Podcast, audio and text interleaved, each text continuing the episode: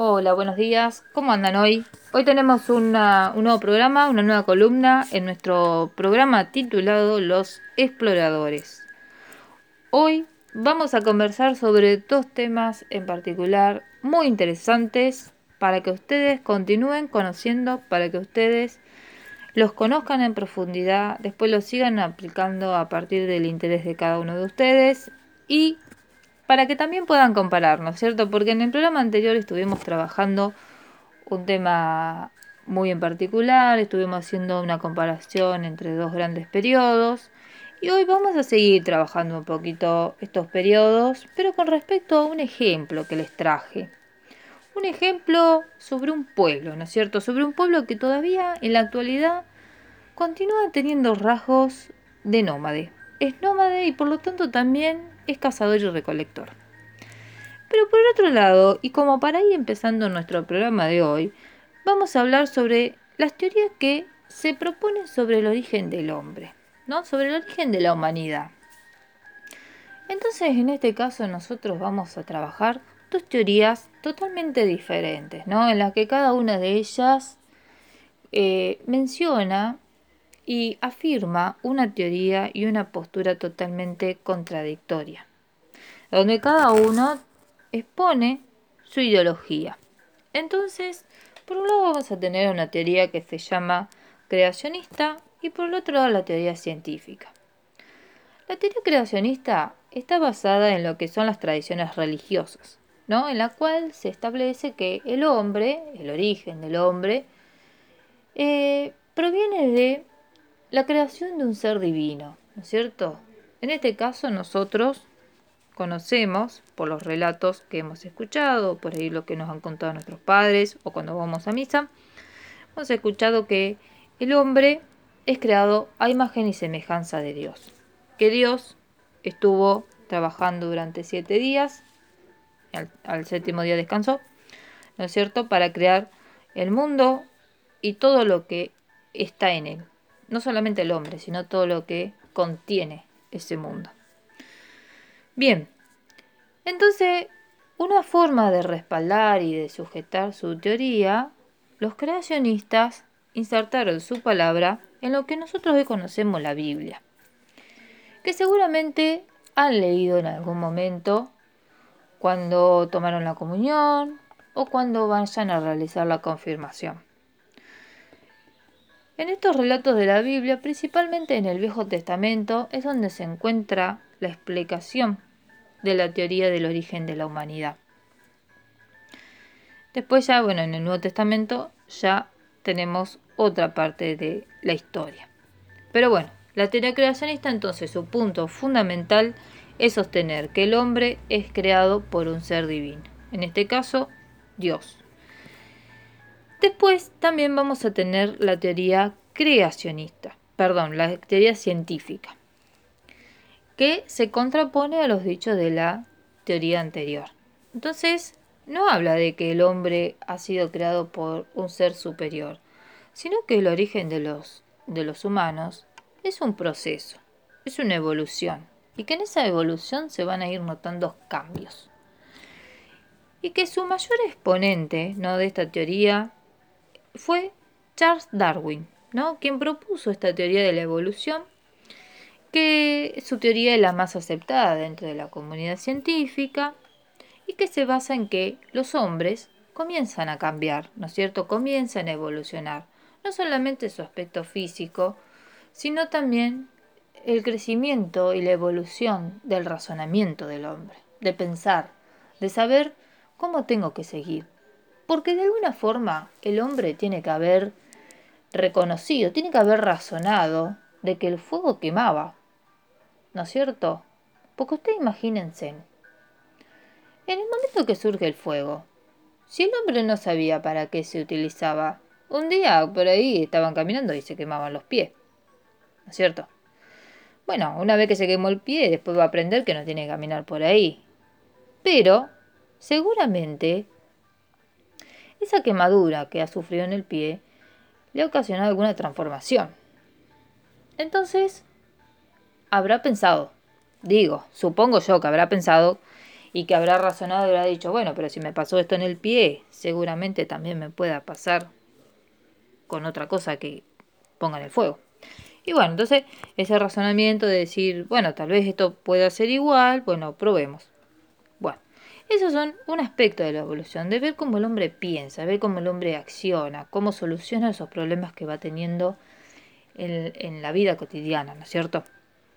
Pero bueno, ¿qué dice que estos, estos cambios que el hombre va atravesando es que no son de un día para el otro, sino que en realidad los cambios son esporádicos, no son paulatinos. Esto quiere decir que el hombre no puede cambiar de un día para el otro, sino que es un proceso en el cual en este proceso podemos atravesar distintos momentos, momentos en los que avancemos y momentos en los que vamos a retroceder y que estos cambios que se van, eh, se van notando, ¿no? que se van observando en el hombre, se heredan de generación en generación. Y esto lo que va permitiendo es una mejor adaptación al, al ambiente. Bien, entonces desde estas teorías, nosotros acá, lo que hemos propuesto, tenemos las dos teorías que hablan sobre el origen de la humanidad y pudieron observar cómo cada una de ellas postula una idea totalmente diferente y en cómo se contrapone. Lo principal de todo esto es saber cómo se llaman estas teorías y cuál es su fundamento. O sea, cuál es la idea que ellos, que estas teorías no transmiten. Bien, terminado con el tema de las teorías, vamos a continuar porque este, este tema les va a interesar. Este tema les va a interesar Em, bueno, es muy interesante, como ya dije. Entonces, vamos a hablar sobre un pueblo. Vamos a hablar sobre los esquimales. Los esquimales. Bueno, a lo mejor en algún momento lo han escuchado hablar. O, perdón, lo han escuchado mencionar, no hablar. Bien, entonces tenemos a estos esquimales. Que, como les dije al principio del programa, continúan teniendo una vida nómade y que son cazadores y recolectores. En la actualidad perviven todavía con esta actividad. Los esquimales, ¿dónde viven? En las zonas árticas. ¿Cierto? Te imagínense. No sé cómo será vivir ahí, pero tampoco tengo la intención de ir. Así que tenemos tres lugares específicos donde los vamos a poder encontrar. Tal vez si un día quieren ir de vacaciones, bueno, fíjense en ver si los encuentran, vayan y visiten los lugares. Los vamos a encontrar en Alaska, en Canadá y en Groenlandia. Como les dije, son lugares... Eh, sería lindo ir a conocerlos, ¿no es cierto? Pero bueno, unos días nada más. Aparte queda muy lejos. Estos lugares si ustedes, búsquenlo en el mapa, por favor, después localícenlo porque ahí van a entender las características que yo les digo de estos lugares y el por qué vamos a ir dos días nada más. Pero estos lugares seguramente lo han visto. Vieron que yo siempre les hablo de las películas, bueno, porque yo miro muchas películas. Entonces, como yo miro muchas películas, algunas me gustan más que otras. Entonces, como me gustan más, bueno, y yo las miro constantemente, ¿vieron? Yo no me canso de mirar las películas. Entonces, las miro nuevamente.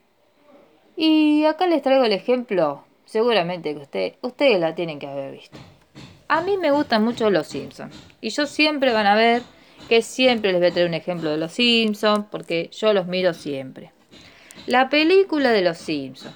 La película de los Simpsons, que van a Alaska. ¿Se acuerdan que los Simpsons ellos tenían un problema, ¿no? Sobre todo Homero. Bueno, Homero, la evolución de Homero. Homero, ¿qué es lo que hace? Limpiaron un lago. ¿Y Homero qué fue a hacer? Contaminó el lago. Entonces todos los vecinos se enojaron con Homero. Y Homero decide irse, ¿no? Con toda la familia. Se van a Alaska. Y en Alaska, cuando ustedes miran la película, se van a encontrar con un paisaje que es totalmente diferente al de Suipacha o totalmente diferente al de Buenos Aires, ¿no es cierto?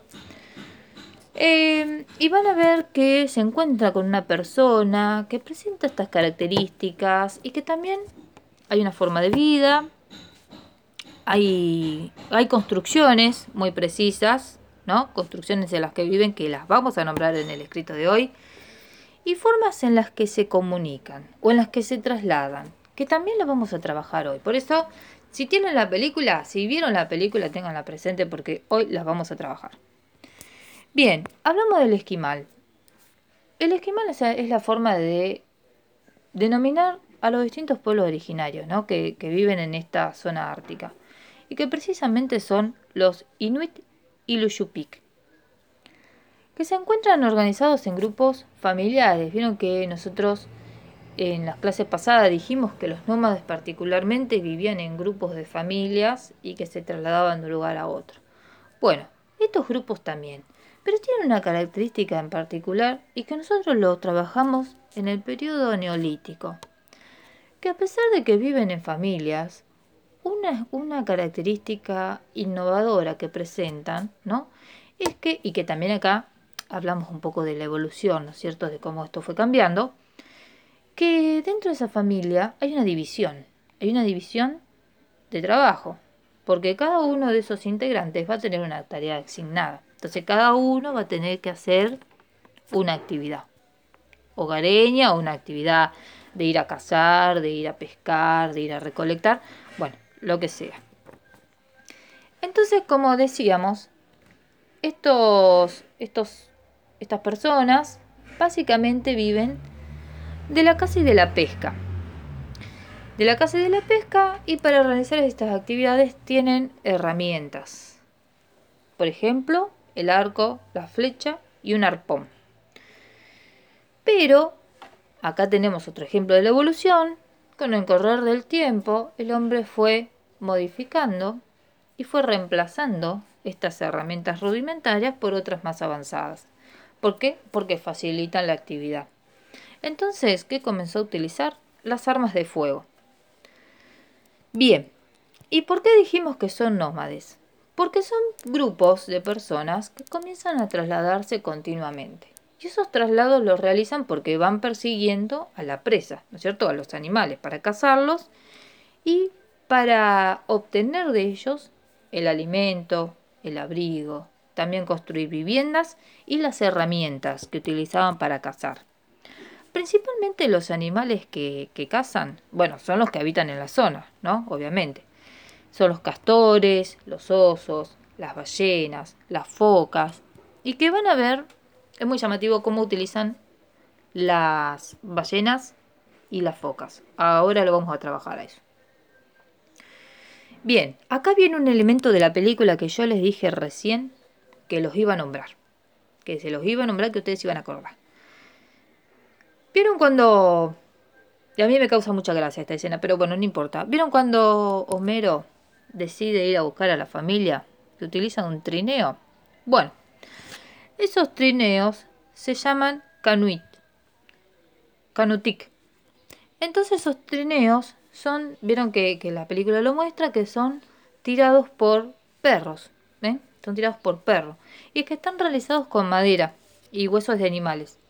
Y que para sostenerlos, ¿no es cierto?, lo que utilizan son barbas de la boca de ballena, que lo que vendría a hacer es a reemplazar el hilo que nosotros utilizamos hoy para atar algo y que estos, bueno, tienen la, capacidad de, deslizarse sobre el hielo. Bien, también otro de los elementos que, crearon, ¿no? Para poder trasladarse son los kayak, que seguramente ustedes los conocen, obviamente que no son los mismos, pero los han visto seguramente eh, alguna persona que tenga un kayak y que utilice sus fines de semana como para explorar y hacer actividades de aventura. Bien, en el agua. Bueno, construyen canoas. Y lo llamativo de estas canoas es que lo que utilizan son la piel de foca, ¿no? Y que se lo arman sobre un armazón de hueso de ballena y madera. estas, estas canoas, estos kayak, eh, no, no funcionan con motor al principio, sino que más bien tienen remos y que estas personas que van arriba de esta canoa son las que impulsan con fuerza para que la canoa se mueva. No hablamos de un kayak como tradicionalmente lo podemos ver hoy, que es muy pequeño, sino que eh, en este caso en particular, son grandes porque tienen una capacidad para 20 personas. Pero que en la actualidad, y acá es donde mencionamos nuevamente la evolución, no. Algunos sí lo siguen sosteniendo de, de tener remo, ¿no es cierto? Estas canoas. Pero algunos, ya varios, han implementado de que estos botes funcionen con, eh, con motor. Bien, vamos a hablar un poco sobre dónde viven, dónde viven, ¿no es cierto? Porque nosotros dijimos que son nómades. Entonces, como se trasladan, a veces tienen que ir buscando su refugio. Bien, vieron que el, que el año tiene estaciones. Tenemos otoño-invierno, primavera-verano. Bueno, acá en este caso los esquimales en invierno viven en un lado y en verano viven en otro. Y eso se debe a las actividades que realizan. Por ejemplo, en el invierno van a vivir en, viviendas ¿no? que están construidas con cañas o piedra, que siempre van a estar cubiertas de nieve porque es lo que caracteriza la región. O también la construyen a partir de un vegetal que se llama turba. Tiene una característica esponjosa. ¿eh? Y en verano, a diferencia del invierno, van a habitar em, en, lo que se llama los iglú. Y acá está el ejemplo de la película también.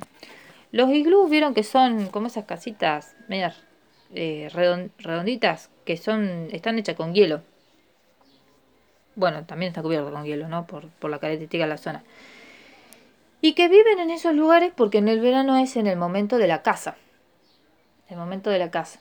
Eh, y que esta, estos pequeños iglú están conectados, ¿no? Conectados para que varias familias puedan estar comunicadas. Y que esta comunicación se realiza porque los iglús están conectados con túneles.